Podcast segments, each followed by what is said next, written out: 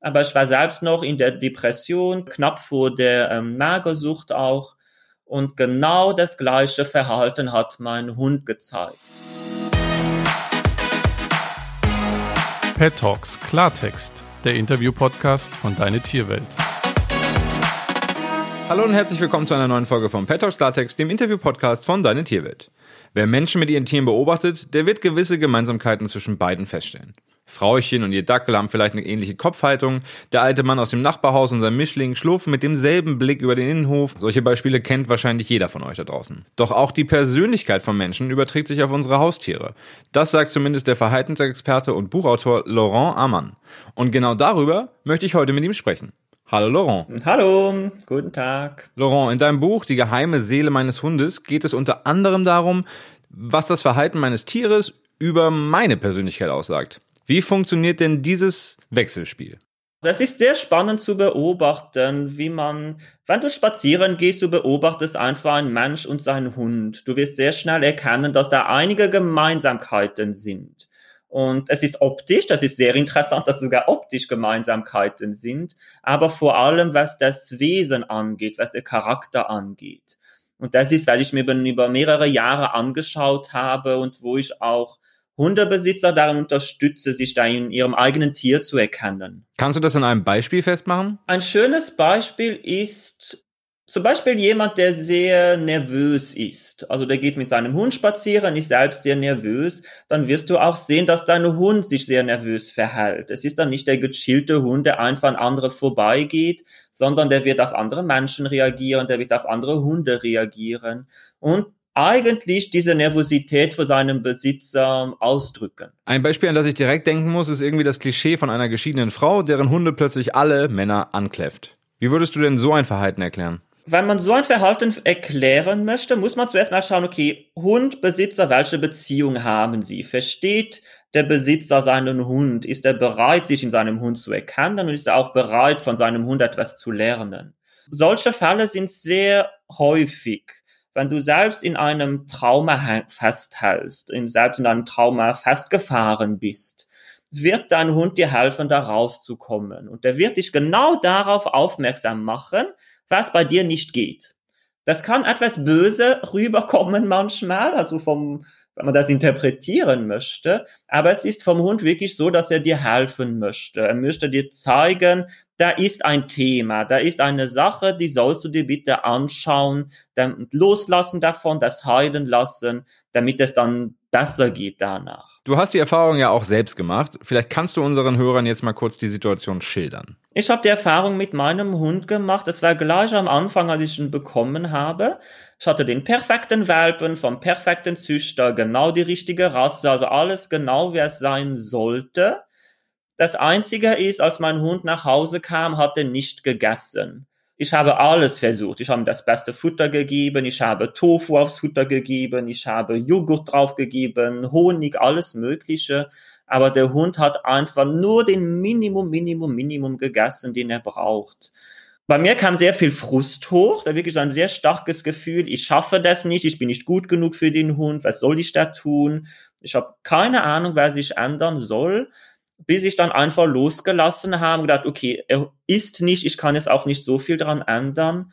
Und in dem Moment habe ich begonnen, mir weitere Fragen zu stellen. Warum habe ich das verdient? Und da habe ich erkannt, dass ich eigentlich selbst auch ein Essensthema habe. Das war mir bis dahin nicht aufgefallen.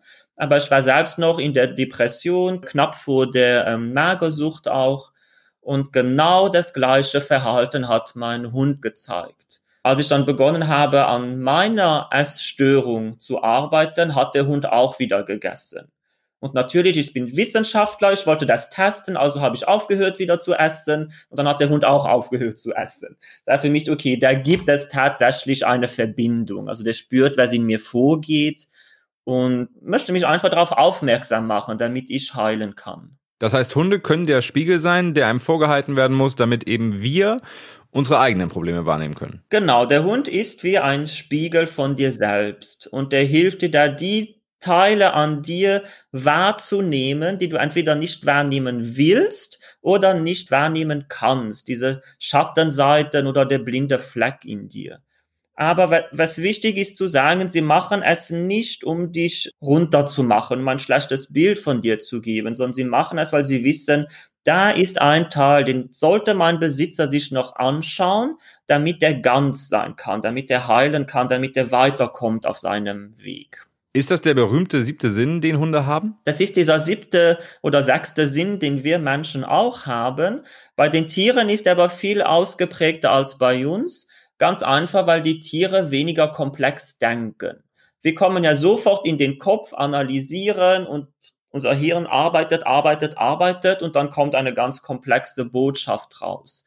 Die Tiere reagieren anders. Sie spüren etwas und das drücken sie aus. Und das macht sie eben zu guten Spiegeln. Sie spüren, was in uns vorgeht. Sie denken nicht viel drüber nach. Sie spüren es und dann zeigen sie es uns. Gehen wir nochmal zurück zu der Situation damals, als sich deine Essstörung in deinem Hund wiedergespiegelt hat. Wie bist du denn damals damit umgegangen? Was hat das verändert? Also auch für dich. Diese Erfahrung, die ich mit meinem Hund gemacht hat, hat meine ganze Arbeit verändert. Ich bin Verhaltensbiologie, ich habe Tierkommunikation auch gelernt, dieser intuitive Austausch zwischen Tier und Mensch. Und ich war damals, als ich meinen Hund bekommen habe, sehr stark im Hundetraining. Schon spezialisiert auch auf Verhaltensprobleme. Ich habe einen aggressiven Hund, was kann ich machen? Ich habe einen ängstlichen Hund, was, wie kann ich ihm helfen? Aber es blieb sehr, also trotzdem dieses mehr oder weniger trockene Training. Der Hund ist aggressiv, dann müssen wir Duldungsarbeiten machen. Der Hund ist ängstlich, dann müssen wir schauen, dass er mehr Selbstvertrauen gewinnt.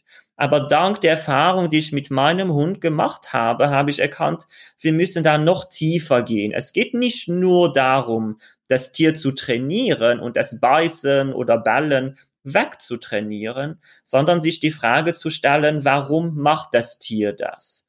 Die erste ist immer, warum macht das der Hund? Der kann ja auch seine eigene Geschichte haben, sein eigenes Trauma dahinter haben. Und dann aber auch die zweite Frage stellen, was hat das mit dem Besitzer zu tun? Nicht, dass der Besitzer schuld dran ist, sondern es spielt auch eine Rolle in diesem Ballen, in diesem Beißen.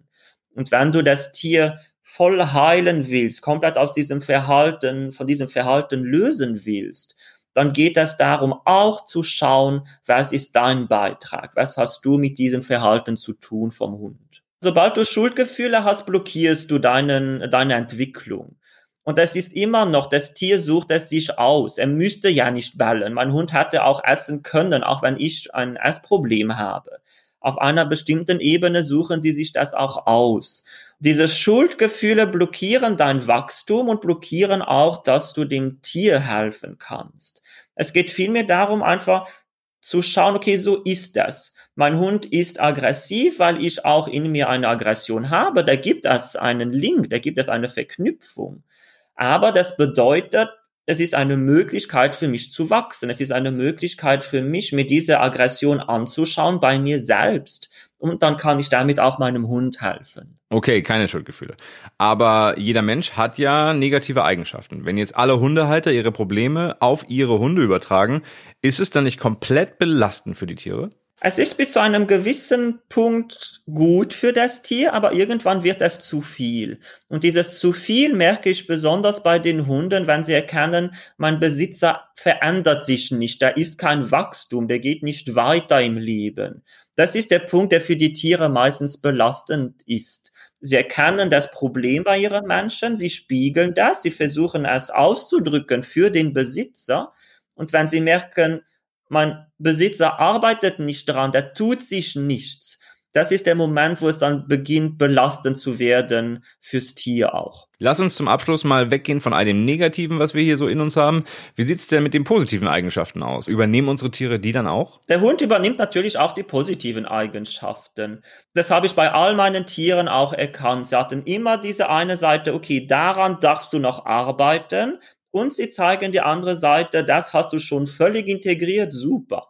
Mein Hund war ein sehr neugieriges Tier, mein Pferd war sehr neugierig. Wir hatten alle drei diesen Bewegungsdrang auch. Wir wollen was tun, wir wollen was erleben. Wir sind freundlich Menschen gegenüber, anderen Tieren gegenüber. Also diese Eigenschaft spiegeln sie dann natürlich auch. Und da ist kein sehr großer Unterschied, ob es jetzt ein Hund ist oder in der Partnerschaft oder mit einem Kind. Man erkennt ja auch, wenn du Kind-Mutter-Beziehung schaust, wie das Kind ist, weißt du dann auch, wie die Mutter ist und umgekehrt auch. In der Partnerschaft ist das das Gleiche. Wir sind sehr verstrickt und wir ziehen auch genau dieses Wesen an, egal ob das ein Hund ist, eine Katze äh, oder ein Mensch. Wir ziehen genau dieses Wesen an, das uns hilft, weiterzukommen das uns spiegelt, das uns auf Sachen aufmerksam macht, die wir bei uns ähm, verbessern können, aber auch die, die positiven Eigenschaften. Dann würde ich sagen, dann gehe ich jetzt nochmal in mich und überlege, welche Eigenschaften meine vielfräßige, lauffreudige, unverschlafene Golden Retriever Dame eigentlich von mir übernommen hat.